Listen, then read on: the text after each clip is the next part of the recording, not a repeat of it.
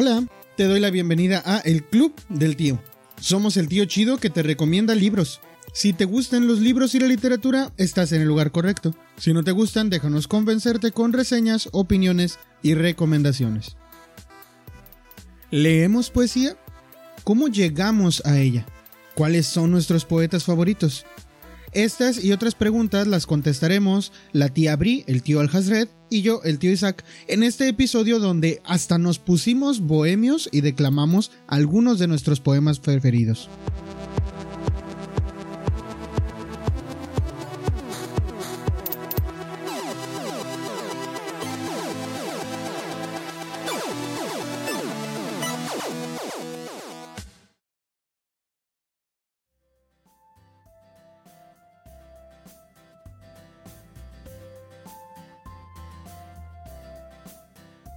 Entonces, tíos, que empezamos leyendo un poema y luego nos vamos a lo que dijo el tío al Pues, si, quieren, si quieren empezar leyendo un poema, el, primero que lo tenga a la mano, léalo. Ya. Yo, yo quiero leer este. Miren, ahí les va, a ver, a ver qué les parece. Si no, pues que alguien más lo lea.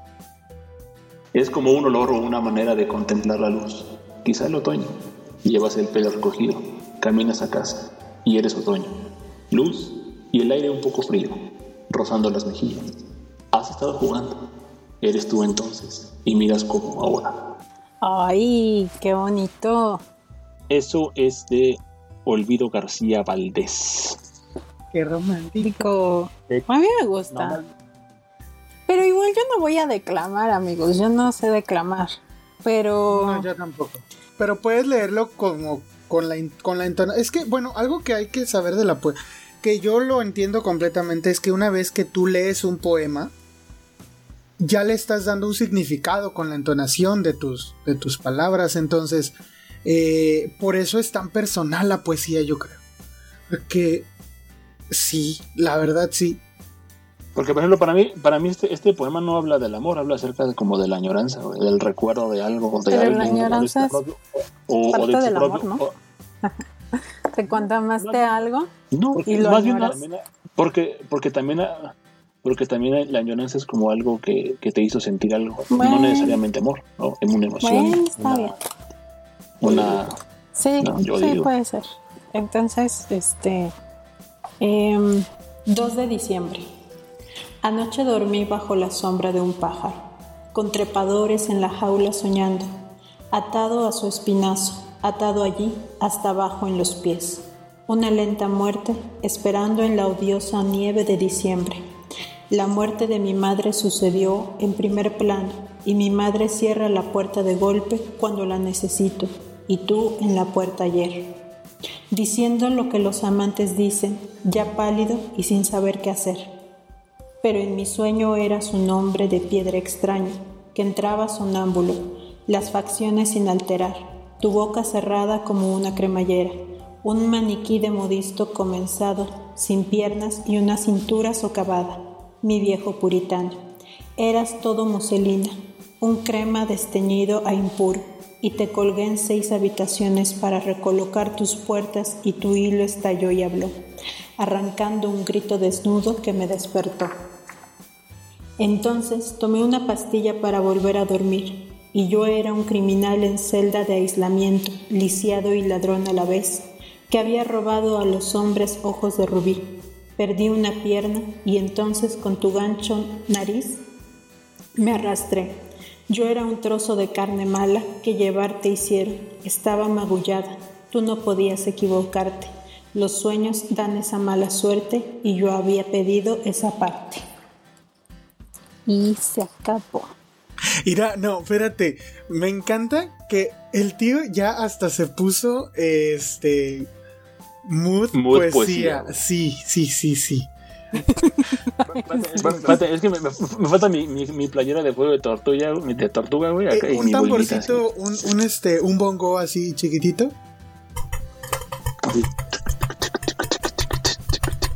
Y bueno, digo de quién es, ¿no? Sí, ¿quién es el poema que acabas de leer? Este, bueno, este poema es de Anne Sexton y eh, aunque se nombra 2 de diciembre, está dentro de un poema que es más largo, que se llama 18 días sin ti. Entonces cada, digamos, lleva este, un poema por día, ¿no? Que conforma ese gran poema. Entonces, oh. así es, sobrinos. Dice, ¿pides que me levante? No podré. Tengo las manos y los pies raídos y un féretro de pino por encierro. Lo sé, lo sé. Las puertas de la casa ya no sirven, igual que las ventanas.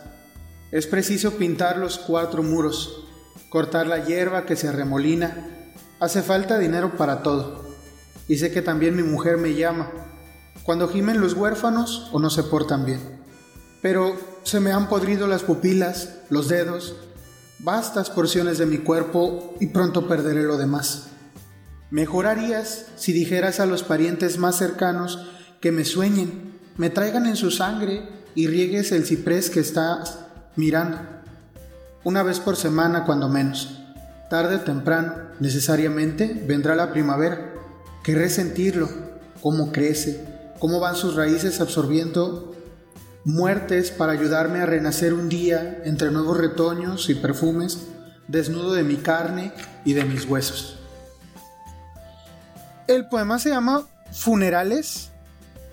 Funerales 1 de Jaime García Terres. Y es de una pequeña compilación de poemas que sacó la, la UNAM hace como, ¿qué será? Un poco más de un año. Fue, fue en, bueno, tiene, va, va, a cumplir un año, fue en octubre del 2020 este, que se llama Un solo breve instante aquí. Ese es el libro de poemas más reciente que he visitado y pues como, como podrán darse cuenta como que tiene este tema, ¿no? De, de la muerte y de, de la muerte en varios aspectos. Y creo que ese poema, lo últimamente, eh, como que he pensado mucho en él. Eh, y pues eso, ese fue como que el, poema no es lo que como muy algara, algara, algarabioso, ¿cómo se dice? Algaravilloso. No es muy algaravilloso o festivo, pero pero pero en realidad me, me o sea, sí me dejó pensando. Pero sí, es bueno, ese es un ese es un poema.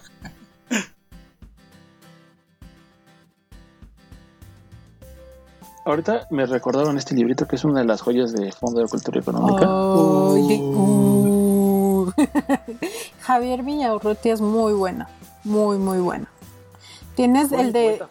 Fue mi poeta favorito durante mucho tiempo. Yo, yo tengo ese, ese poema tengo grabado. todos los nocturnos. Está con musiquita y todo. Luego se los paso. Así. Sí. Pásaselo para, ah, pásaselo para que lo ponga. Ahorita se los mato. Yo por ahí tengo unos poemas que grabé para el grupo, para el grupo de Facebook. Unos poemas que hablan sobre sobre suicidio. Este, de repente como que la poesía me ha llevado a esos rincones medio raros. Eh, también eh, descubrí a, un poeta un día que escribió solo poemas que le surgieron mientras él trabajaba en la morgue. Entonces están medio extraños, pero siento que casi que lo que... Es que yo creo que... que... Bueno, no, no toda la poesía, ¿no? ni todos los poetas, pero sí hay una gran corriente dentro de la poesía eh, con esas tendencias suicidas, ¿no? O sea, eh, y pues no, no, sé si quieren como para adentrarnos también un poco al, el tema del suicidio es un tema que está presente prácticamente en la mayoría de los grandes poetas. Por ejemplo, Villaurrutia con sus nocturnos habla un chingo de suicidio. Aquí tengo, aquí tengo los de eh, Edith Sodergan, pues también está Alejandra Pizarnik. Aquí también. La Pizarnik. Ah.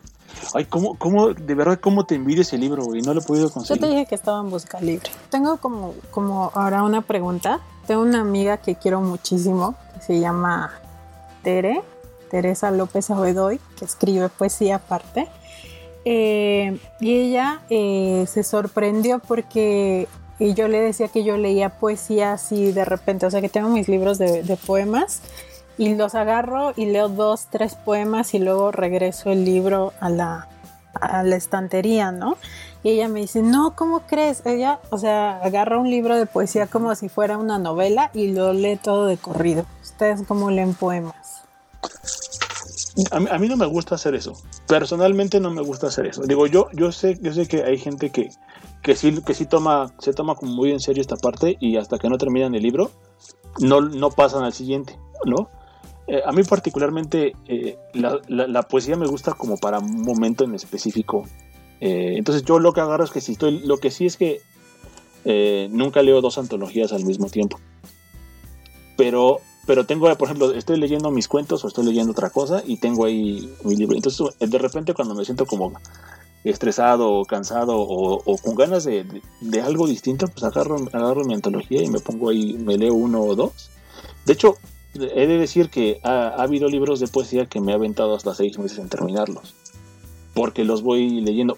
un, libro con el que sí me tardé mucho más tiempo, fueron como casi un año en, terminar de leerlo, eh, y eso porque lo leía y lo releía y lo releía y lo leía. Fue una antología que me, compré de, de este Rimbaud. Es, eh, es, una querida alianza, es, son las dos, una, temporada en el infierno y, e iluminaciones. Está muy buena la, muy muy buena. Y la verdad es que, digo, obviamente como es un poeta simbolista, eh, los poemas nunca, nunca son lo que, lo que aparentan ser. Y otra cosa que descubrí es que tampoco son poemas que se queden estáticos. ¿A qué me refiero con esto? O sea, tú los puedes leer y el significado de un poema puede cambiar de acuerdo al momento en el que estás leyendo específicamente ese poema.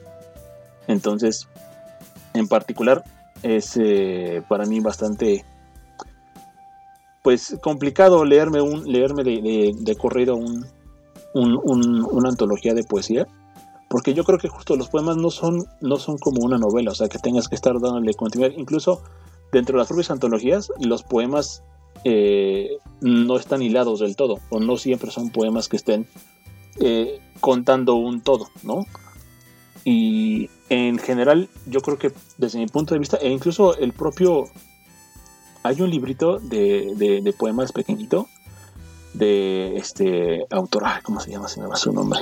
Iván Turgenev. Donde él, justo propone eso. Dice, lee, este libro y léelo en pausa, léelo detenido, disfrútalo, ¿no? Eh, lee uno hoy, lee otro una semana, lee otro el año que entra, ¿no?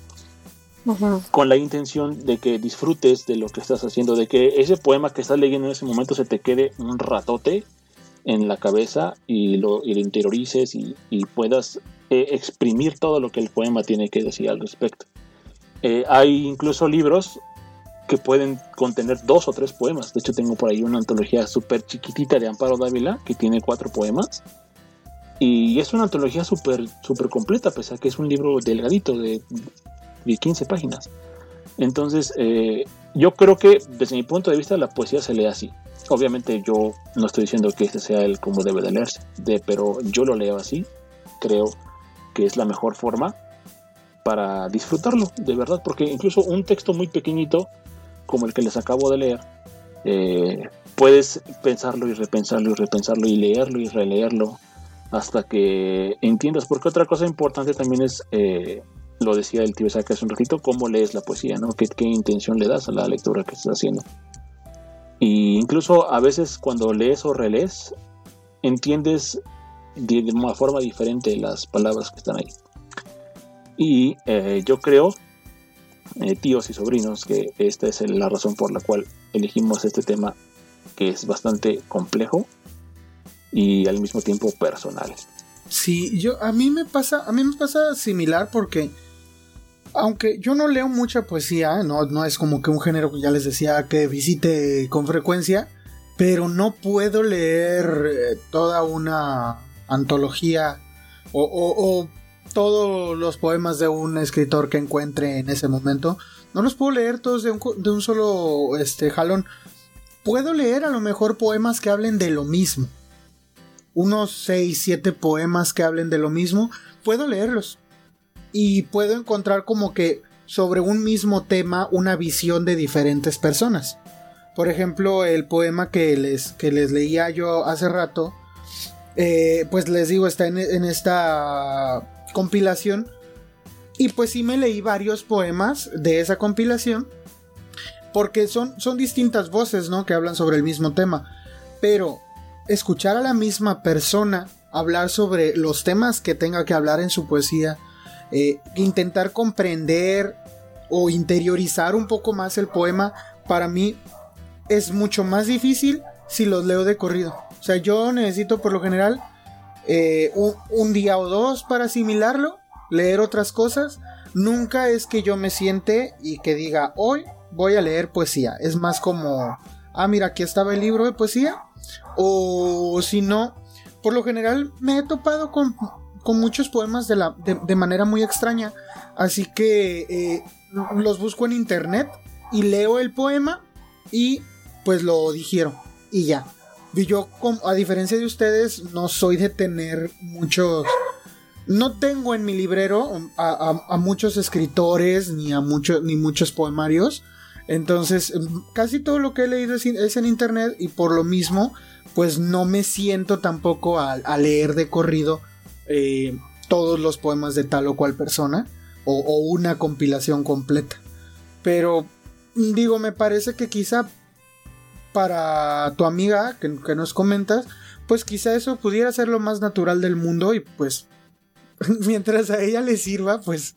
Sí, ¿no? Y es que ella se sorprendía mucho, pero es que es de las personas que yo conozco que consume muchísima poesía porque hay que decirlo, la poesía dentro de los géneros literarios, dentro de la tradición escrita, no es eh, lo que más se consuma.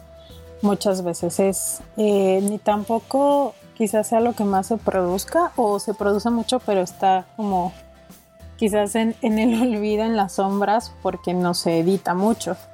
Em, eh, y ella me decía esto, ¿no? Y cuando yo le decía, no, es que para mí la poesía yo la tomo como un bálsamo a veces, ¿no? Como necesito un momento de algo, como de aquietar mi alma inquieta. y entonces voy por el libro de poesía eh, y leo, leo, leo algún poema, a veces algún poema que ya conozco, a veces otro que no conozco. Entonces, este, pues es mi manera, ¿no?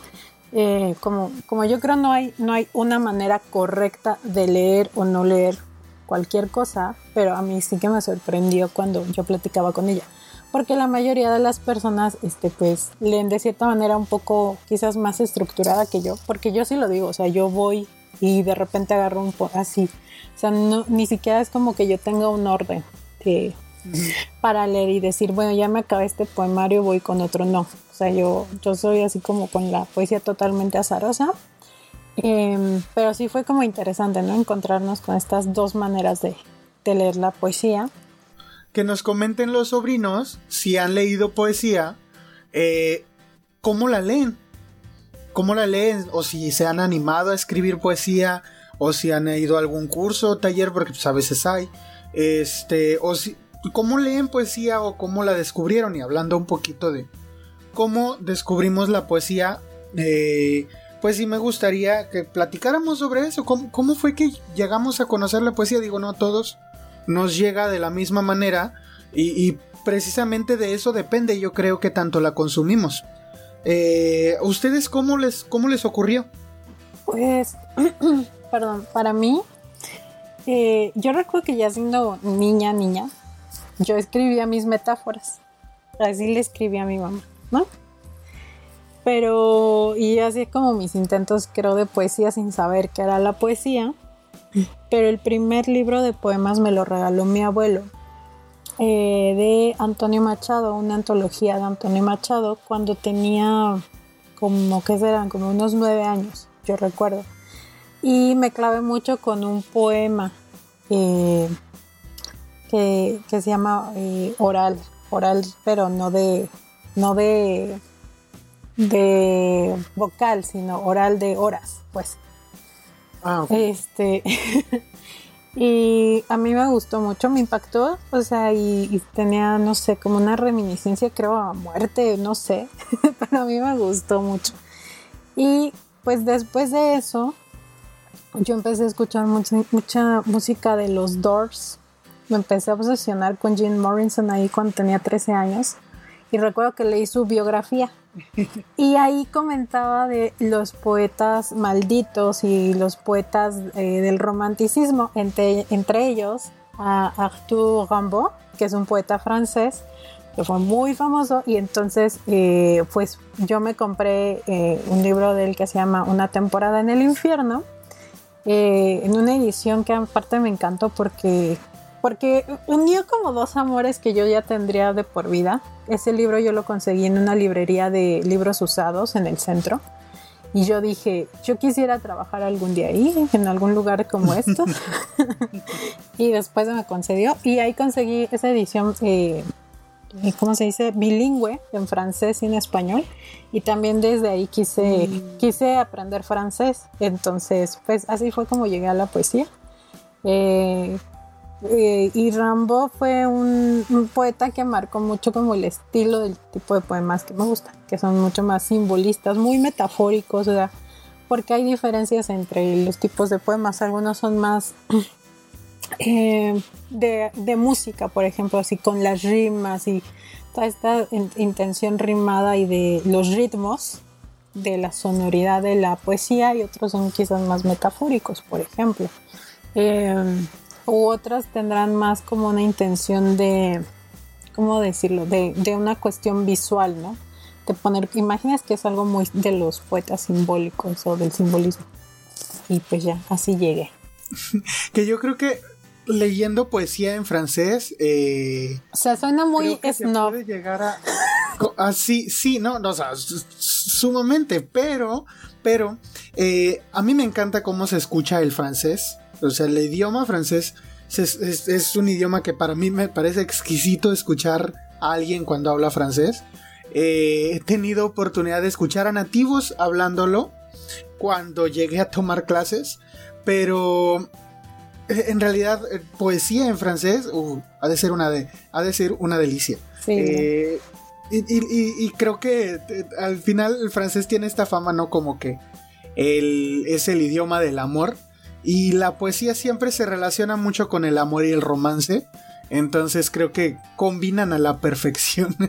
Sí, sí, creo, o sea, y, ahorita que lo digo, sí suena como muy, este, ay, aquí a lo mejor me censura el tío, ¿no? Como muy de mamador.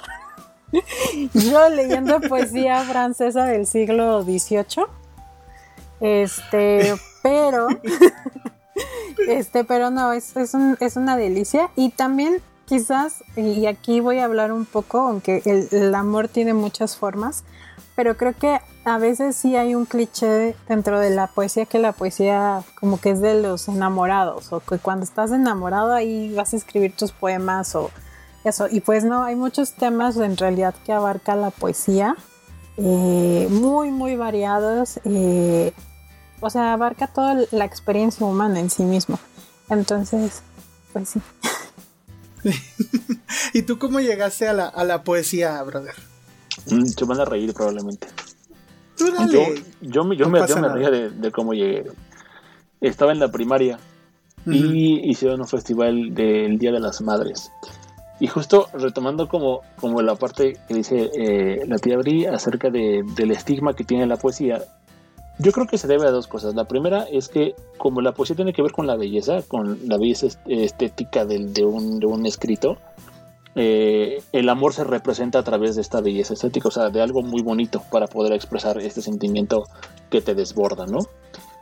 Cabe, cabe, cabe resaltar que eh, obviamente la industria ha hecho del amor un, producto, por lo tanto está estigmatizando muchos géneros en ese sentido que deben de ser puramente romanticistas. Y no me refiero, me refiero a romanticismo como al, tema de ser meloso, no del género romántico.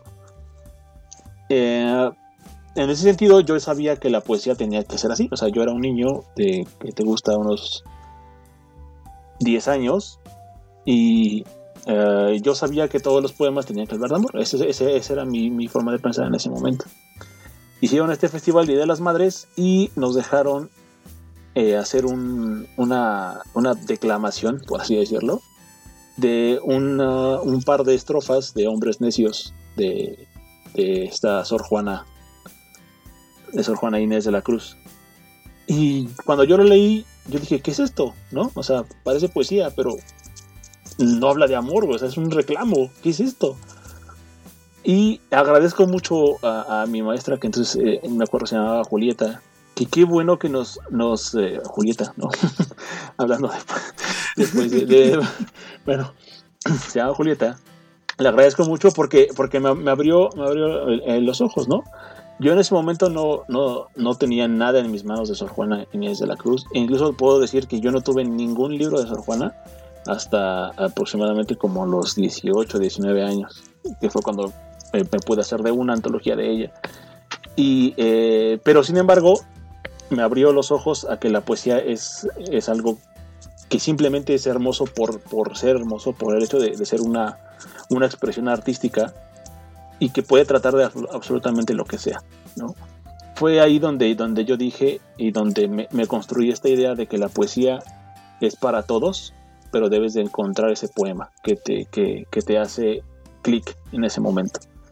Y, para mí los tópicos que, más me encantan en la poesía es eh, la nostalgia, el terror, eh, la desilusión, desilusión no en, temas amorosos, sino como la vida misma, la desilusión de vivir, por así decirlo. El tema del suicidio, la muerte.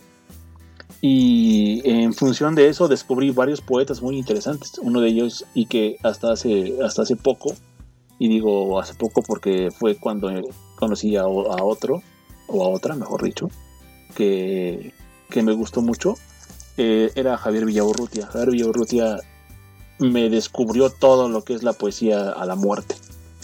Eh, él tiene de hecho un libro que se llama Nocturnos y está dividido como en diferentes eh, fases, pero todos hablan acerca de este miedo intrínseco a la vida, a la muerte, eh, a no saber qué hay después de, a, cómo sufres una, una, pérdida, etcétera, etcétera. Entonces, eh, fue, fue mi poeta de cabecera durante muchísimo tiempo porque no, no hallaba, aunque encontré otras excelentes poetas y, y, recopilaciones de varios de ellos, ninguno había, había, me daba esa, ¿no? Esa, ese, ese clic, pese a que había muchos que me gustaban.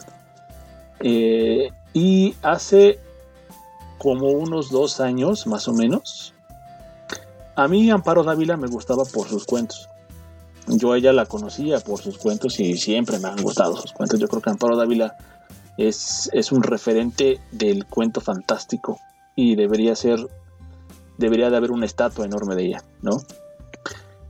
Y de repente, así como así, voy, voy por ahí buscando libros y me topo con una antología igual de Fondo de Cultura Económica de la poesía completa de Amparo Dávila. Y yo quedé de, ¿qué? ¿Qué? ¿Qué es esto? ¿Qué me estás contando? Amparo Dávila escribió y, lo leí y automáticamente así bajó del podio a Javier y se puso ella.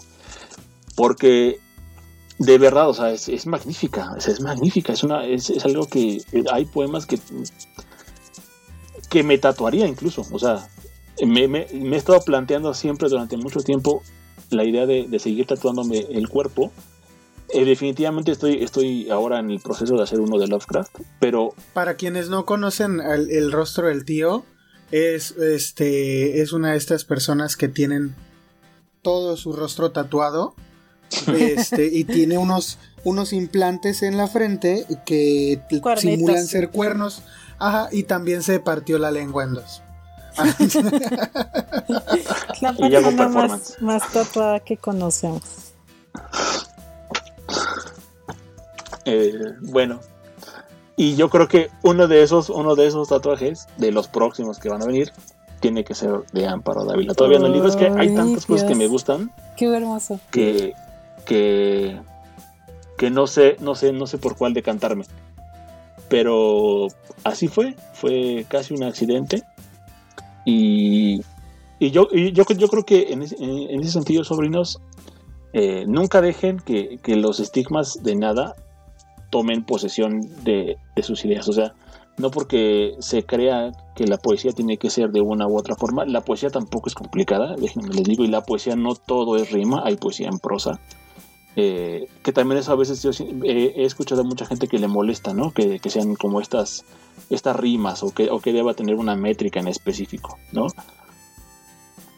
O el verso libre, ¿no? Entonces, eh, hay, hay, como muchas presentaciones al respecto. Yo creo que uno de los miedos a veces de, de cuando lees poesía o que yo me he encontrado cuando la gente me dice que no lee poesía es por el propio uso del lenguaje de repente, ¿no? O sea, como que, ay, es que estas palabras que dicen no entiendo, pero pues un diccionario en línea no, no pasa nada, ¿no? O sea, y a veces creo que también, eh, o sea, hay cosas muy extrañas en la poesía, de repente también del poeta que tú leas eh, pero que a lo mejor son como cosas, o sea, son cosas imposibles, ¿no? O sea, como estas metáforas imposibles. Eh, y voy aquí a retomar como el poema que les leí al principio, porque a mí esta parte me, me gusta mucho, ¿no? Dice, pero en mi sueño eras un hombre de piedra extraño, que entraba sonámbulo, las facciones sin alterar, tu boca cerrada como una cremallera, un maniquí de modisto comenzado, sin piernas y una cintura socavada, mi viejo puritano. Eras todo muselina, una crema un crema desteñido e impuro, y te colgué en seis habitaciones para recolocar tus puertas y tu hilo estalló y habló. O sea, ¿qué es esto de que te colgué en seis habitaciones? ¿No? O sea, yo y lo leo y lo leo y no, no, o sea, todavía no, yo creo que nunca voy a lograr entender lo que quiso decir aquí la autora, pero para mí esta simple idea de te colgué en seis habitaciones distintas, o sea, la imagen, lo que te provoca esa, esa emoción. No, yo siento que también la poesía a veces, eh, o sea, cuando tú la quieres estudiar y quieres profundizar, qué es lo que te está diciendo, cuál es el simbolismo, está muy bien, pero a veces solo basta con que sientas como el impacto de esa imagen. ¿no? O te vi como un maniquí sin piernas, sin, como solo el torso, ¿no? ¿Qué es eso, no? O sea, imagínense. Sí, yo hace rato que leíste y ahorita que lo volviste a leer, lo que me vino a la mente es como cuando tú tienes un objeto, un cuadro, una pintura que quieres, que quieres colocar en algún lugar y que, y que no encuentras dónde ponerlo, así fue donde, así, ese fue lo que me hizo pensar. O sea, yo dije, o sea, lo está poniendo y no haya dónde ponerlo porque, no sé, o sea, como yo siento, o sea, la interpretación que yo le puedo dar, este, sí, como si dijeras, eh, pues te quiero tener aquí, pero, pero también te quiero tener acá, pero, ajá, ajá, entonces, no sé dónde ponerte exactamente. Eh, ahora, ahora que, pues ya, ya me toca, eh, y como dijimos que definitivamente este iba a ser un capítulo pues que iba a, hablar de personalmente de cada uno de nosotros, yo debo decirles que el primer acercamiento que tuve con la literatura fue en la Biblia. Cuando yo la Biblia es un libro, es un libro que visito con mucha frecuencia, ustedes ya lo saben. Eh, y, y, la verdad es que tiene mucha poesía dentro. Eh, el Cantar de los Cantares es un montón de poemas que hasta eróticos en parte, que ya lo habíamos comentado cuando hemos hablado del tema. Eh, que, o sea, la verdad es que son poemas muy, muy bellos hablando sobre el amor romántico y sobre la relación de pareja y todo esto. También están muchos otros poemas, por todos los, casi todos los salmos están compuestos eh, de, a, manera de poema o canción, serán canciones.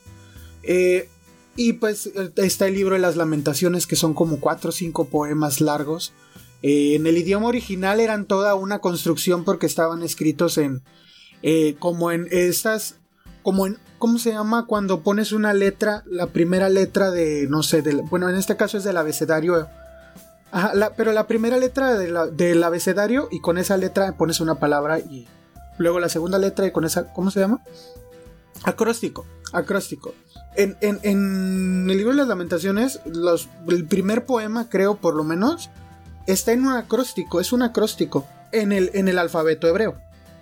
Entonces, hay mucha poesía en, la Biblia, mucha de la cual disfruto eh, como una lectura a veces también como este bálsamo que tú dices, porque a veces pues uno busca refugio en las palabras y yo, lo busco, busco refugio en esas palabras también.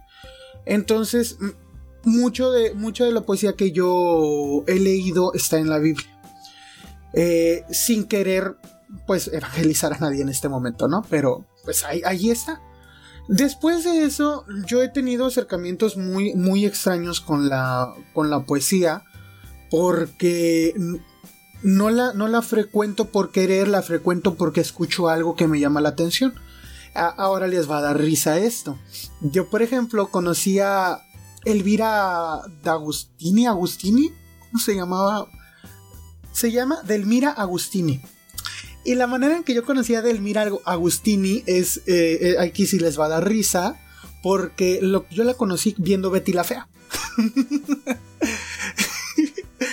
y, de hecho en el grupo en algún momento les hice un especial sobre eh, Delmira Agustini, según como yo la descubrí, como vi la, la, vida de Delmira Agustini y comparándola con la telenovela de Betty la Fea. Que pues la verdad es que sin querer tiene muchas similitudes la novela con lo que le pasó a Delmira. Es decir, es esta relación eh, tormentosa que tuvo Delmira con, con este hombre que como que sí la quería pero no la trataba bien y estos constantes pleitos y al final el, final desastroso obviamente no es el mismo en la novela que el final que tuvo Delmira porque pues acabaron suicidándose ambos o suicidándose ella sola creo. El asunto es que su muerte pues es como que muy extraña y, su poesía, su poesía era muy escandalosa en ese momento porque era una poesía muy erótica y que hablaba con, pues con, como con mucho eh, recato para nuestra, nuestra época. Es, mucho recato el que ella utiliza al, hablar este, sobre, sobre este deseo carnal y sobre el, pues, el deseo físico, ¿no? Que tiene sobre alguien y el querer sentir a esta persona y tal. Eh, o, sobre ti mismo, hablar sobre, sobre ti, sobre lo que tú sientes y sobre tu cuerpo. Entonces era muy escandaloso lo que ella estaba diciendo en ese momento, pero, pero a la, vez es muy hermoso leerlo. Es decir, tú ahorita lees un, poema de ella y, bueno, a mí, a mí, me maravilló al conocerla, pero llegué, llegué porque en, en la novela se, se descubre que es la, la poeta preferida de Betty la Fea, ¿no? Entonces yo de inmediato dije, bueno, pues ¿quién es como para que alguien como a Betty, que es, es un personaje que me, que me, gusta mucho de la televisión, este, pues le guste tanto? Y, y, ahí, así fui a dar con Delmira Agustini. En algún momento eh, leí algún libro que hablaba sobre suicidio y llegué a poesías que hablan sobre suicidio. Eh, por ahí tengo algunas grabaciones que hice para el grupo, por ahí se las puse. Hace más de un año. Igual y no las encuentran, no sé. Pero eh, también descubrí allí, eh, viendo como por temas, a Pizarnik. Este, y, Pizarnik es una, es, es, una poeta que, pues la verdad es que aunque no he leído todo de ella, ni he leído tanto como quisiera, sí es una, una poeta que desde el primero desde el primer poema que leí de ella, me, encantó y me ganó por completo. Pero definitivamente sí es una con las que me iría con cuidado porque eh, tengo esto de que a veces tardo un poco en digerir las cosas y digiriendo, eh, haciendo esta digestión de la, de la poesía creo que me podría, este, como, como causar un malestar estomacal si me atrabanco, ¿no? Eh, y, y, luego me he topado con otras cosas curiosas. Hay un, hay un poeta, buscando así cositas o viendo cositas, hay un poeta que se llama Ben Gottfried, que él tiene un montón de poemas, bueno, un montón es como 10 o 15, que, donde hablan de él trabajando en, un, en una morgue. Y eh, él, la verdad es que hablan sobre la muerte, no sobre la muerte de querer morir, o sobre sentir esta necesidad de no existir, sino sobre ver un cadáver frente a ti de una manera tan hermosa, es decir, lo describe tan, tan, tan bellamente. Hay un, hay un poema de él que, que describe a una niña tendida en la plancha de, disección y descubre que hay un nido de ratitas adentro de ella. y, y, las palabras con las que lo dice, eh, aparte de que te describen la escena, pues lo hacen de una manera hermosa y a mí, a mí por lo menos me permiten como eh, trasladar a mi mente esta cosa de que pues todos, pues mm, aunque ya no tenemos nosotros la, la vida como tal, ya no estamos vivos, podemos como generar más vida, ¿no? Eh, por lo menos ese poema para mí así, así pasó. Y, demás cosas. Un, una cosa que me pasó de repente fue que en un pedido de Gandhi que compré por ahí, eh, me regalaron un poemario de Ali Chumacero. Y ese es, ese es hasta ahorita de los pocos poetas que yo he visto, he podido leer, pues como que mi poeta favorito porque aborda aparte de que es muy noble con el lector, siento que sí se le puede se puede buscar mucho en su obra, pero también se puede disfrutar sin hacer esta búsqueda intensa del significado de lo que está diciendo, ¿sí me explico? Entonces, eh, como que es el que más me ha gustado hasta la fecha de todos los que he leído. Y tiene unos poemas muy, muy intensos desde mi perspectiva, pero tiene muy poquitos. Tiene muy poquitos, él nada más escribió como tres libros y dijo ya, o sea, fue, fue suficiente y de hecho él lo decía, decía, yo ya estoy viejo y ya no, yo ya no voy a escribir poesía, porque la poesía es para los jóvenes. Él decía eso. Entonces, eh, pues ese ha sido mi paso por lo de poesía, así como que brevemente. Eh, no me mate por lo de Betty la Fea, pero eh, en realidad fue como que ese acercamiento también. Entonces creo que la poesía se puede acercar a nosotros de distintas maneras no tengo un género predilecto en, lo que respecta a la poesía, no tengo un tópico favorito, tampoco sé mucho de de estas este como tecnicismos eh, hablando sobre poesía pero creo que eso me permite disfrutarla y, pues para el final de cuentas creo que para eso es no para, para poder disfrutarla y sentir algo con ella sí Totalmente de acuerdo. Totalmente. Y, pues qué bueno, ¿no? O sea, que se cosechó eh, en esa novela. Eso, o sea, a mí me parece interesante. Y, recuerdo que un meme que por ahí alguien me pasó, un video, donde también en Betty la Fea, este, nombran a Rosa Luxemburgo, que es este, que fue una intelectual muy importante de el movimiento socialista, ¿no? Comunista en Rusia. Y a mí me, llamó muchísimo la atención que la nombraran ahí. Entonces, ya con esto que también tú me dices, pues Mira, referencias curiosas tendrá. Yo, yo, yo no soy para Tiene muchas, tiene muchas de ellas. Pero me parece muy curioso, la verdad. Se debe, se debe más que nada al carácter de erudito que le quisieron dar al personaje de Betty. Y, y pues sí, el escritor o, los escritores de la novela, aunque solamente se, nombra a uno, este, pues sí le dieron como esta... Eh, ¿Cómo se, ¿Cómo se dice? Sí, o sea, lo caracterizaron bien desde ese punto de vista de que sabe mucho de literatura, sabe mucho de este arte y sabe mucho de, de estas cosas que las personas que creemos que son eruditos deben saber. entonces, este, pues tiene por eso muchas referencias y una de ellas me sirvió. Pero por ejemplo, tú acabas de decir algo que me parece muy curioso, ¿no? Como y, colocarte, o yo me gusta colocarme desde un lugar de no erudición, ¿no? O sea, por ejemplo, a Delmira Agustini yo la acabo de conocer hace una semana porque alguien me leyó un poema suyo y yo no sabía de su existencia, por ejemplo. Y, y ya busqué más, dije, ay, pero es una muy buena poeta modernista y así, ¿no?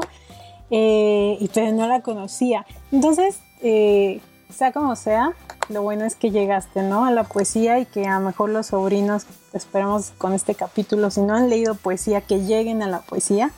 Y pues si ya, ya han leído poesía, que esto les ayuda a descubrir a otros poetas. Sí, que yo creo que indudablemente si, si empiezas a leer, por ejemplo, poesía con algún tipo de antología o así, definitivamente vas a conocer más poetas. Eh, eh, si empiezas a leer poesía solamente leyendo un poeta, eh, creo que sería un poquito más complicado, pero también, o sea, llegas por los temas. Por los temas, porque después te das cuenta de que otros poetas abordan el mismo tema. Entonces, pues es, es chido, o sea, es como cuando descubres un género como la ciencia ficción o como el policíaco. Este, pues igual vas descubriendo, vas descubriendo más, nada más que tienes que dar el primer paso. Entonces, igual yo les recomiendo mucho, por ejemplo, la UNAM tiene algo que se llaman materiales de lectura y hay varios este, dedicados ¿no? a poetas y son muy buenos y los pueden descargar gratuitamente en PDF o si los llevan a ver en librerías no cuestan más de 30 pesos generalmente, o sea, están como entre los 25, 30. Entonces, y tienen, tienen cosas bien interesantes y autores eh, de, de, todos los, los lugares. Yo ahí conocí, por ejemplo, Van Sexto, un material de lectura de la UNAM. Yo sí, yo sí difiero un poco con ustedes respecto del tema de la interpretación de la poesía. Sí. Yo creo que se, yo creo que se debe de sentir la poesía. O sea, eso definitivamente es algo que debe de hacerse. Pero también creo que debe de encontrarse un significado a lo que estás leyendo. desde mi punto de vista, no puedo no encontrar un significado. Si algo para mí no tiene sentido, simplemente no es para mí en ese momento. Yo así lo tomo, ¿no? Eh, hasta, hasta que logro como descifrar a, qué se refiere y la única forma en la que yo he descubierto que puedo hacer eso, o sea, que puedo decir que, le entiendo a un poema es eh, cuando de repente en la vida me pasan cosas y digo, ah, no mames, ahora, ahora recuerdo este poema en particular y, ya, y sé a qué se refiere con lo que estaba diciendo, o al menos así yo lo, yo lo experimento, ¿no? Eh, exactamente, ¿no? Y yo, yo creo que justo justo, justo la poesía es el género literario que más, más hace uso del simbolismo. Ese es el que se permite más y en el que en realidad encaja más eh, esta, esta, forma, ¿no? Porque eh, si lo trasladamos a la novela, si una novela se vuelve muy simbolista, se vuelve algo, algo tan, tan personal que no, que no alcanza como a contar la historia. Porque la diferencia entre una novela y un, y una, y, un, poema es eh, que la novela te cuenta una historia y tú puedes vivir a través de la historia algo que le pasa a alguien, puedes experimentar ciertas cosas y la poesía no está contándote nada, está dándote un, panorama de un sentimiento que tú puedes definir de acuerdo a lo que tú estás eh, a lo que tú estás sintiendo en ese instante por eso quizás en este caso con el, fragmento que leíste de Silvia Plath eh, tiene ah perdón de Acceston eh, tiene mucho que ver con, cómo se sentía en ese momento, ¿no? Por ejemplo, las seis habitaciones pueden ser seis diferentes lugares a los que ella quiere regresar y quiere que esa, que esa cosa que es de, su, de tanta valía para ella esté presente, por eso lo colgó ahí, ¿no? O, revisitar estas cosas. Entonces, de alguna forma, esto, esto también, obviamente, la poesía también va a cambiar, y esto se los digo, sobrinos, porque seguramente sucede. La poesía que a mí me gustaba cuando yo era adolescente no es la misma poesía que me gusta ahora. Hay, hay autores que me acompañan desde ese momento, ¿no? Pero hay, hay, otros que definitivamente ya... Por ejemplo, yo recuerdo que hace, hace mucho tiempo, yo tendría unos 12 años, eh, leí, leí algo de Mario Benedetti. Y ustedes saben que a mí Mario Benedetti no me gusta. Lo odio, o sea, definitivamente saben que no.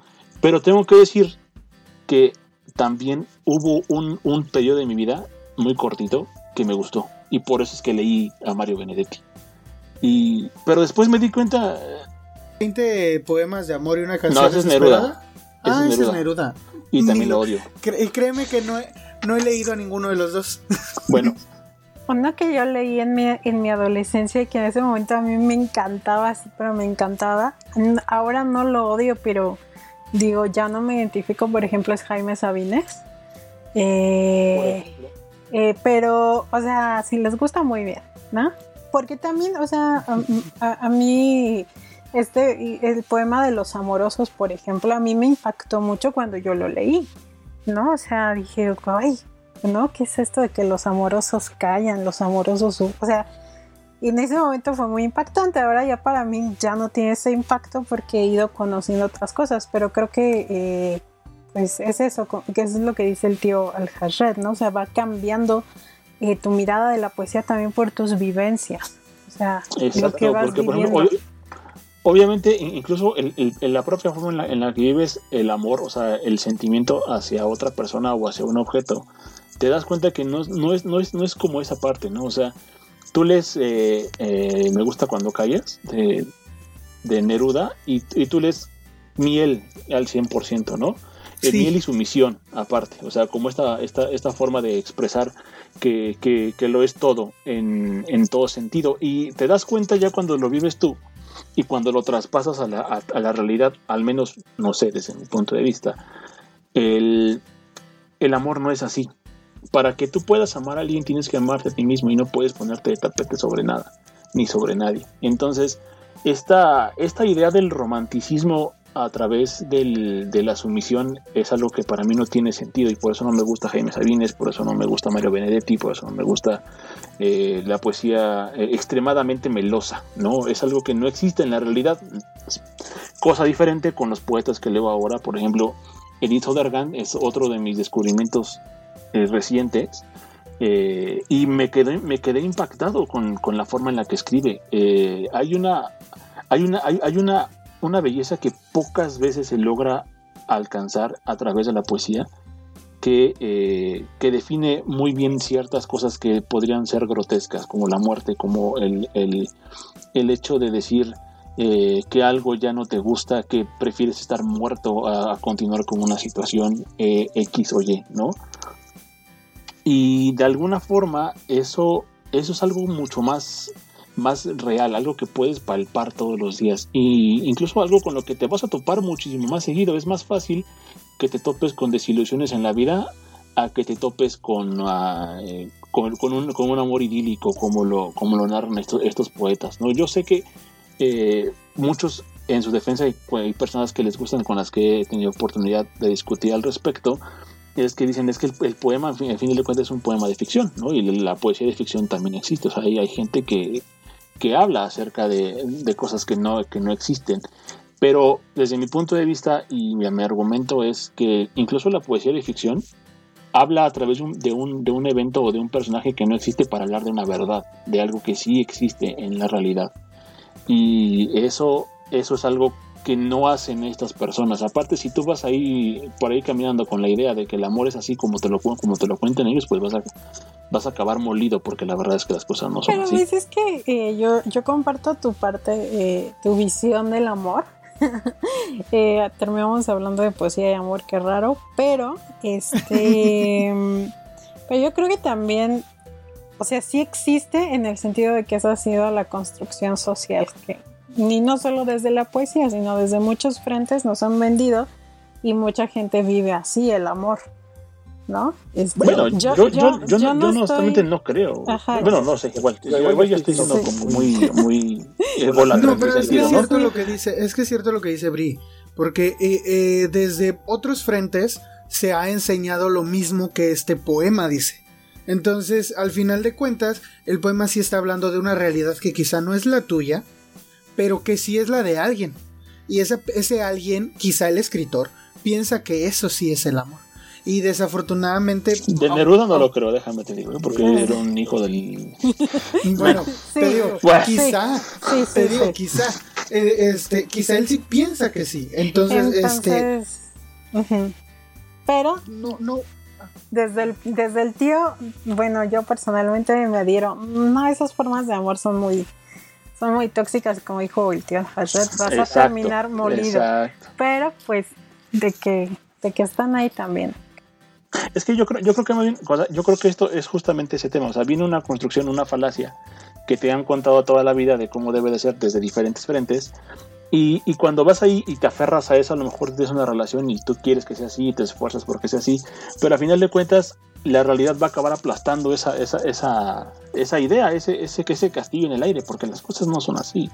Incluso puedes amar muchísimo a una persona, pero eh, el amor también se compone de pequeños defectos, de pequeñas cosas que no, que no son, que no son para nada perfectas, ¿no? O sea, eh, no, no, no, creo que sea el, momento de ponernos a, deconstruir el poema. La definición del amor. Sí, Yo creo que podríamos en, en, otro momento quizás, no sé, tomar un poema en particular y, y, no sé, desmembrarlo eh, en nuestras diferentes perspectivas pero yo creo, yo creo que eh, justamente el, eh, esta parte de decir me gusta cuando caigas porque estás como ausente es como decir no te quiero ver, güey, me gusta cuando estás lejos de mí, cuando no estás, cuando eres solamente esa, esa imagen mental que yo tengo de ti, cuando la realidad no es así, ¿no? Y cuando tú vas con la gente y, ellos creen que lo que dice es porque eh, incluso está hablando del amor fuera de cuando la persona no se encuentra, eh, eh, cada quien le va a dar la connotación que quiera, que eso es algo mágico de la poesía, ¿no? En, ese sentido. Pero la realidad es que, exactamente, la realidad es que para mí la poesía que, que va más hacia un sentimiento de verdad aterrizado, grotesco, incluso, ¿cómo decirlo? Un calificativo cochino, algo que está presente, es que la vida en sí misma es un, es, es un caldo de cochinadas, ¿no? Eh, somos, somos algo extraño.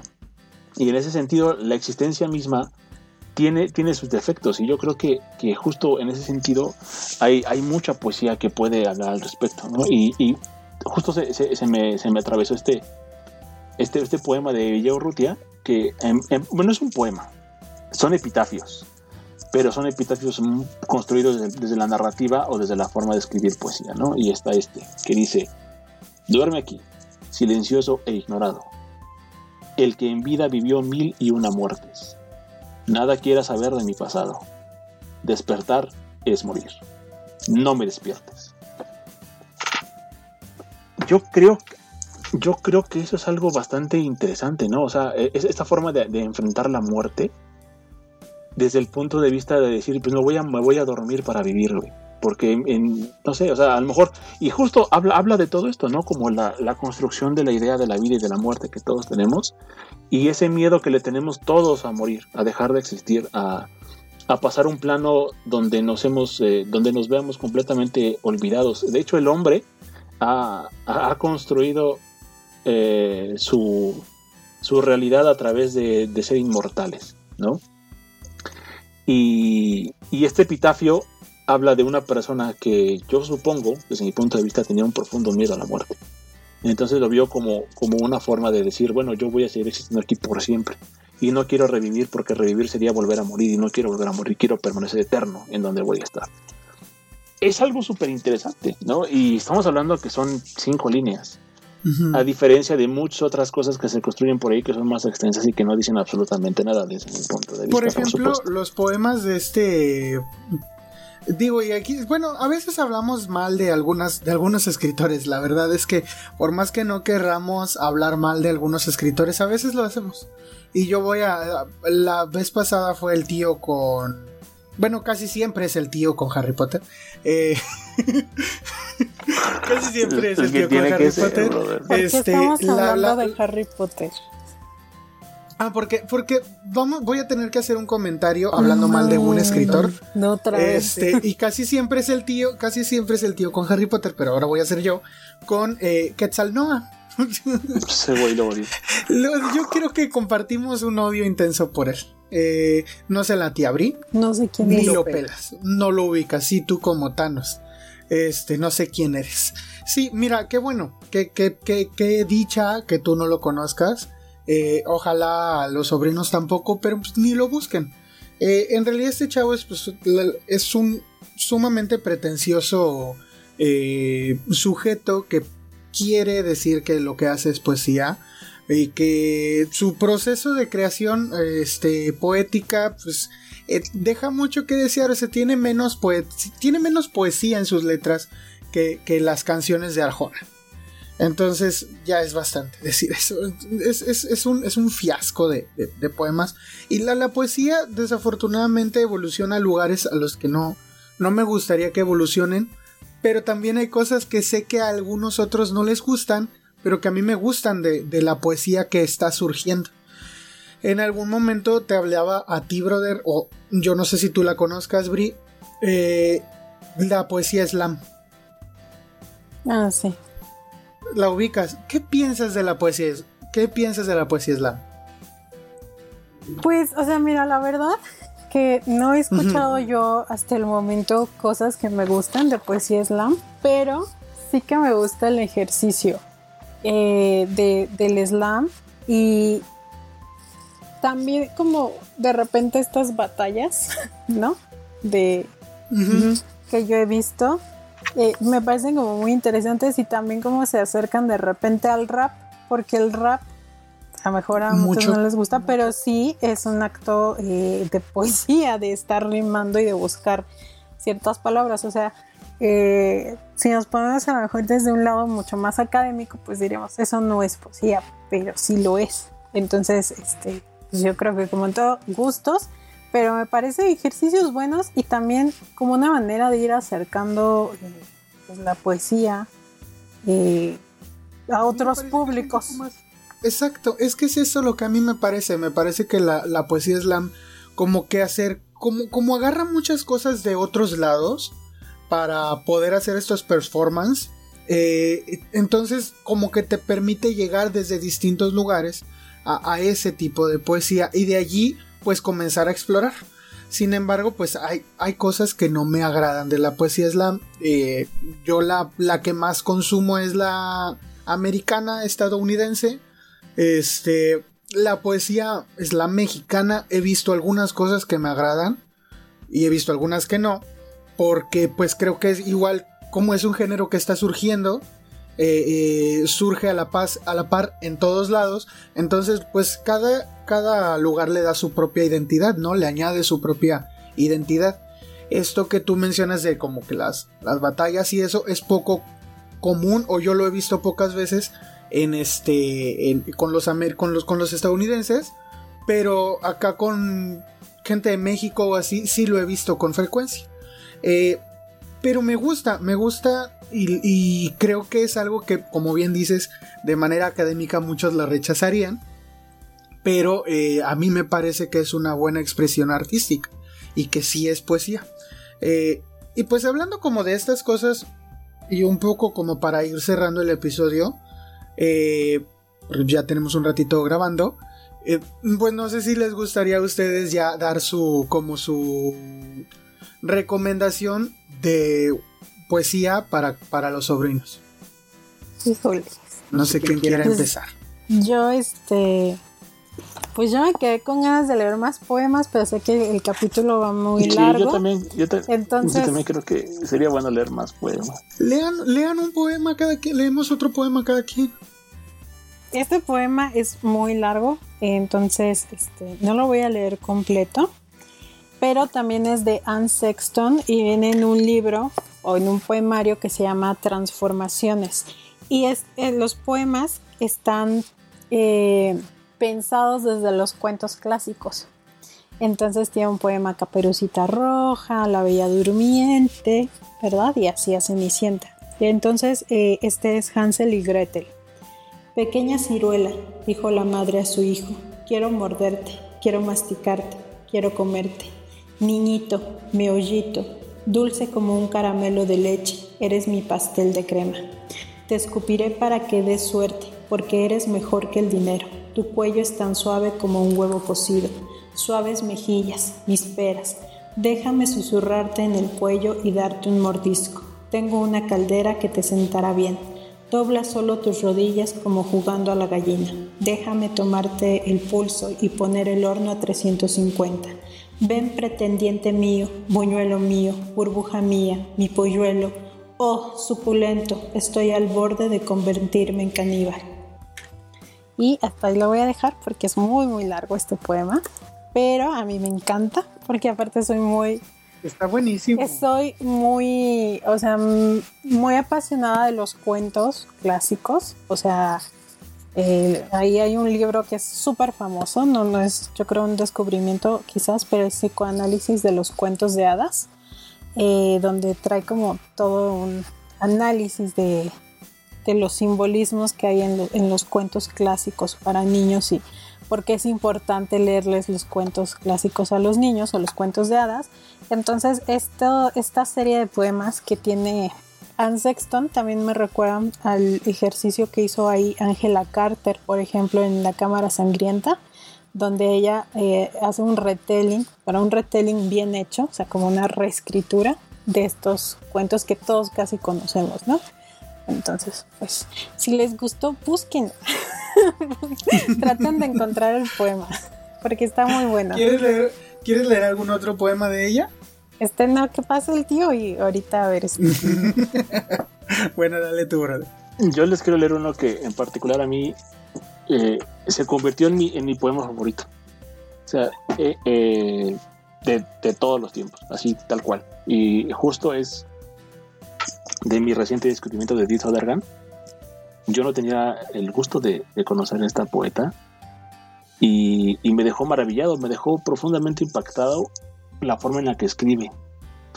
Ella es eh, finesa, es de Finlandia y de hecho por ahí eh, en, redes sociales eh, oí que la llaman la Pizarnik de Finlandia, ¿no? Justamente por toda esta por toda esta aura de, de melancolía, tristeza y desolación en su, en su poesía, pero hay uno en particular que, me, que me, llegó muchísimo. A mí en particular la añoranza es algo, es un sentimiento que me gusta mucho, creo que es un sentimiento muy interesante. Y, y va de lo siguiente. El poema se llama La vieja casa. Así veo una mirada nueva los viejos tiempos, como extraños sin corazón. Han sido mis viejas tumbas lejanas, mi triste grandeza llora lágrimas amargas que nadie ve. Sobrevivo en la dulzura de los viejos tiempos. Extrae extraños que levantan ciudades nuevas, en colinas azules que se alzan hasta el borde del cielo. Hablo en voz baja con los árboles cautivos y a veces los consuelo. Qué despacio desgasta el tiempo la esencia de las cosas, y qué callados pisan los firmes talones del destino. He de esperar a la muerte apacible que traiga libertad a mi alma. es un poema demoledor en muchos sentidos, desde mi punto de vista. Y justo, justo va, de, va de ese tema, ¿no? De, de, yo creo que todos llegamos a una edad en donde, y, hay una frase que quiero rescatar de, de este, esta, esta adaptación al cine de, de Watchmen, donde la mamá de, Miss Júpiter le dice que el, eh, cuando te haces viejo el futuro cada vez se ve más, más borroso, pero el pasado brilla con más intensidad. Y yo creo que eso, eso pasa en muchos, en muchos sentidos, ¿no? Eh, donde ya quizás has alcanzado una, una cierta, un cierto cansancio por el, propio existir. Y, y, ya las cosas que fueron ya no van a ser jamás, ¿no? Y, es, quizás esta añoranza de decir, bueno, quizás si ya no estoy aquí y dejo de existir en este plano, puedo regresar a vivir de manera eterna, ¿no? A ese lugar, a esa situación, con esas personas que conocí eh, hace mucho tiempo. Y, la única cosa que puede liberar mi alma de ese tormento ahora es morir, ¿no? Así de sencillo. Es interesante, y yo creo que a todos, digo no en el, mismo contexto ni bajo las mismas consecuencias, pero yo creo que a todos nos ha embargado esta, esta, esta, ese sentimiento de no de no sentirse parte de lo que de lo que se vive ni del momento ni de las cosas y empezar a, añorar ese momento donde fuiste feliz no entonces es muy interesante. La verdad eh, yo, yo personalmente les quiero de los de estos tres poemas eh, perdón poetas que leí eh, quisiera recomendarles especialmente a Edith Sodergan y a Javier Villaurrutia, que son de mis poetas favoritos. Y, también, si ven, la verdad es que su poesía no es nada compleja, pese a que tiene muchísimas cosas que poder sacar de, lo, que, de lo que se lee. Y compleja me refiero a que no está escrita ni, ni en verso, ni tampoco tiene palabras muy rebuscadas. Y creo que es un buen lugar. Son unos muy buenos poetas para, para empezar en la, en la poesía. Pero repito, tienen que encontrar el poema que a ustedes les haga clic. El tópico que si a ustedes les gusta el tema romántico y quieren leer a Jaime Sabines y les encanta, está perfecto. Sí, es, es, es que el, asunto, como les digo, es, empezar.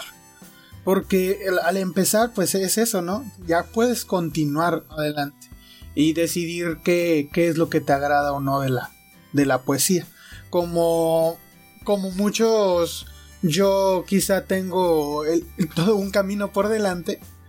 Eh, que pues la verdad no, me deja nada más que eh, pues una la esperanza no de llegar a este punto de decir este es mi poema favorito o este es mi poeta favorito eh, mientras tanto pues disfruto de casi todo lo que he leído de poesía salvo quien ya dije que no pero yo me gustaría leerles un, pues no sé si, si al final de cuentas resulta muy largo, lo corto, pero voy a leerlo completo, no se me hace tan largo. Eh, les voy a leer un poema de Alichu Macero. Y dice, surges, amarga, pensativa, profunda, tal un mar amurallado, reposas como imagen hecha hielo en el cristal que te aprisiona, y te adivino en duelo, sostenida bajo un mortal cansancio o bajo un sueño en sombra, congelada. En vano te defiendes cuando tus ojos alzas y me miras a través de un desierto de ceniza porque en ti nada existe que delate si por tu cuerpo corre luz o un efluvio de rosas, sino temor y sombra, la caída de una ola transformada en un simple rocío sobre el cuerpo. Y es verdad, a pesar de ti desciendes y no existe recuerdo que al mundo te devuelva, ni quien escuche el lánguido sonar de tus latidos. Eres como una imagen sin espejo flotando prisionera de ti misma, crecida en las tinieblas de una interminable noche y te deslíes en suspiros, en humedad y lágrimas y en un soñar ternuras y silencio. Solo mi corazón te precipita como el viento a la flor o a la mirada, reduciéndote a voz aún no erigida, disuelta entre la lengua y el deseo. De allí has de brotar, hecha ceniza, hecha amargura y pensamiento, creada nuevamente de tus rutinas, de tu temor y espanto, y desde ahí dirás que amor te crea que crece con terror de ejércitos luchando, como un espejo donde el tiempo muere convertido en estatua y en vacío. Porque, ¿quién eres tú sino la imagen de todo lo que nutre mi silencio y mi temor de ser solo una imagen? El poema se llama Diálogo con un retrato. Y, pues cobra todo el significado, ¿no? Cuando, cuando lees el, el título del poema. Eh, para mí, Alichu Macero es como que una buena puerta de entrada a la poesía. Es un poeta sencillo de leer, es un poeta que no tiene una obra inmensa, pero es un poeta que hacía muy bien su trabajo. Y habla mucho de la añoranza, como en este caso, que habla sobre pues un retrato al que no puede no le puede hacer nada más que verlo y no puede saber qué pasa con esa con eso que está en el retrato y, y siento como la desesperación, ¿no? De, que solo sea eso, de que solo sea un retrato. Y, el terror al final de él convertirse en lo mismo. Y, y, me parece que es un buen comienzo leer a Licho Macero, sobre todo para conocer las letras en la poesía mexicana, que no son pocas. Entonces, eh, pues esa sería mi recomendación. Tiene un poema muy, muy, muy meloso que se llama Poema de Amorosa Raíz, que no quise leer porque es como que el más famoso de él, pero que también está, está muy bonito por si se lo quieren dedicar a alguien porque están eh, este, enamorados de esa persona. Eh, y pues nada, en general, en general Alicio Macero me parece una buena puerta de entrada, porque creo que después de leerlo a él, entonces me empecé a adentrar un poquito más en serio en, en, en leer poesía, y pues allí la llevo, ¿verdad? pero ojalá y, pueda, pueda servirles también a ustedes. Y pues, pues nada, este fue un capítulo del, a menos que quieran agregar otra cosa. Voy a recomendar mis poetas. A menos que quieran agregar otra cosa. Dale, dale, dale. Pues ya nada más, este, para cerrar eh, con este capítulo, eh, mi recomendación sería eh, hay un libro que, me compré recientemente y me gusta mucho, que es este, está editado por siglo XXI, que es una antología, le llama de poesía feminista latinoamericana. Eh, feminista en término de que está escrita por mujeres en sí. Eh, y me gustó mucho esa, esa antología, se las recomiendo mucho porque trae eh, diferentes ¿no? poetas y coincido con, con, el tío Isaac, que a veces es bueno porque vas como picando y conociendo los estilos de cada poeta. Y pues les recomiendo mucho a Anne Sexton y Sylvia Plath. Anne Sexton fue la poeta de la que estuve leyendo, a mí me gusta muchísimo. Fue una poeta muy reconocida cuando ella vivió. Em, ganó hasta un Pulitzer, el Pulitzer de, poesía. Eh, y Sylvia Plath también es una poeta muy importante norteamericana que pues sin embargo estuvo mucho en el olvido, o sea, fue rescatada de hecho su poesía por mujeres y, se pudo pues como recuperar su poesía. Y eh, curiosamente las dos poetas se suicidaron. Entonces... El caso de Silvia Plath está, más cañón. Pues yo creo que, eh, o sea, el caso de Silvia Plath y ya este, para, para cerrar, sí es muy fuerte. Eh, porque e, ella, ella siempre tuvo una marcada tendencia suicida. Bueno, Anne Sexton también, pero. pero sus biógrafos incluso dicen que probablemente er, eran o sea, es, cuando hablamos de suicidio a veces se dice mucho que hay tendencias suicidas, que el suicida no se quiere suicidar como tal y que se falla, equivoca y sí se suicida. Al final, en el caso de ella, por las circunstancias en las que se dio, eh, pues como que se deduce que no se quería suicidar, pero todo salió mal y termina eh, falleciendo cuando ella eh, tenía dos, dos, hijos, un niño y una niña, y eran súper pequeñitos. O sea, su niño todavía creo que era de un año o algo así, muy pequeño. Eh, y, se suicida por, em, en parte también por el engaño que hace su, hace su esposo, otro poeta, Ted Hughes. Y curiosamente su siguiente esposa también se suicida. de, algo tenía. Algo tenía. Y en el caso de Anne Sexton, eh, ella eh, tenía una marcada depresión desde adolescente y después de dar a luz entra en una depresión postparto muy fuerte, intenta suicidarse, eh, no lo consigue obviamente y le recomiendan entrar a pues a un tratamiento psiquiátrico pero a escribir poesía como terapia. Entonces ella empieza a escribir poesía se vuelve muy famosa, algo que es muy es como raro, o ella pues decía como que era raro porque no tenía una educación universitaria ni nada, era una ama de casa. Y se hace muy famosa, pero sigue intentando suicidarse. Incluso eh, se conoce con Silvia Plath. Silvia Plath se muere antes y le escribe un poema como que, le reclama, ¿no? o sea, me ganaste.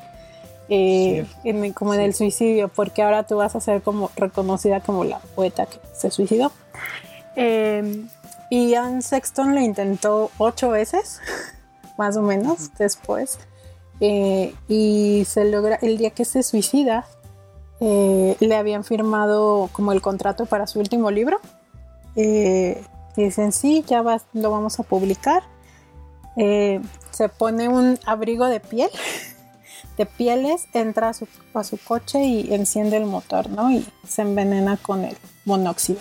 Y, se toma unos tragos, enciende el, auto y se suicida de esa manera. Y a dormir para siempre. Y fíjate, y, fue muy parecido con el de Silvia Plath, ¿no? Porque si él se suicidó con gas, con gas en su estufa.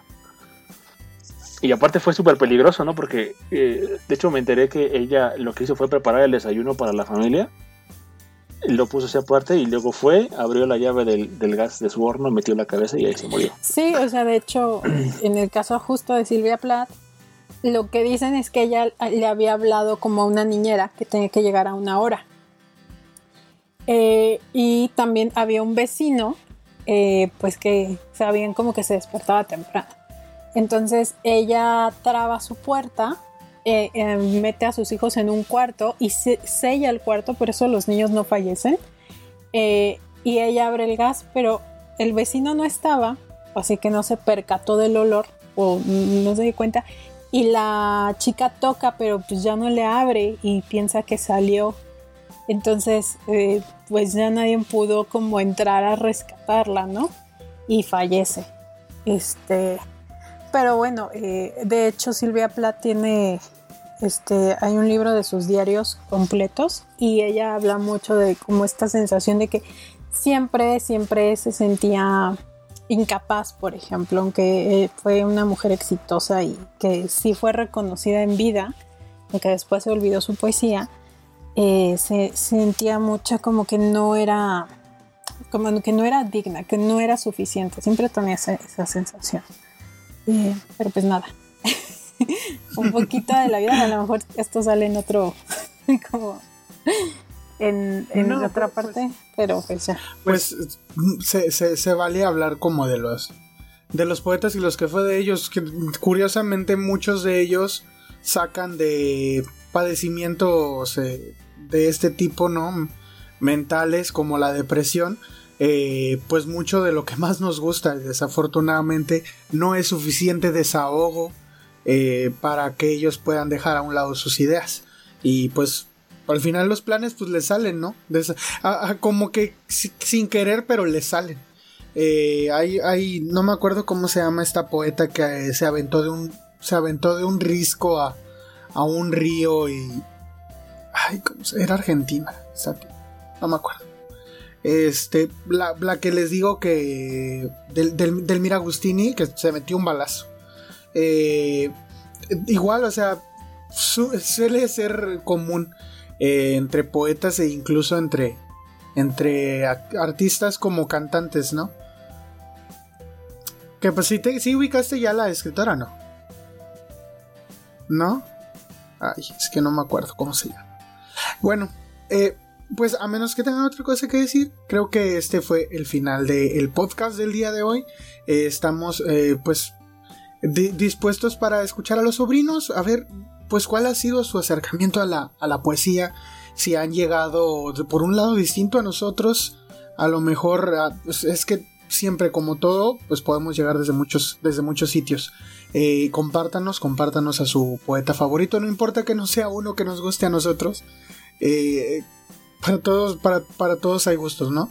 Eh, pero, pero pues sí, déjenoslo saber por ahí en los comentarios. O si quieren que hagamos otro capítulo al respecto, quizá hablando de otros poetas o, de otras poetas.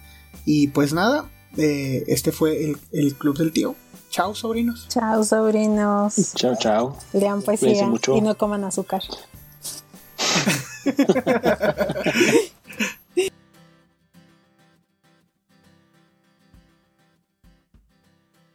Esperamos que hayas disfrutado de este capítulo.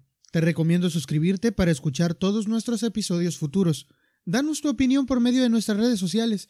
En todos lados nos encuentras como el Club del Tío. Si nos quieres apoyar, la mejor manera de hacerlo hasta el momento es darle like, suscribirte, dejarnos un comentario y compartir.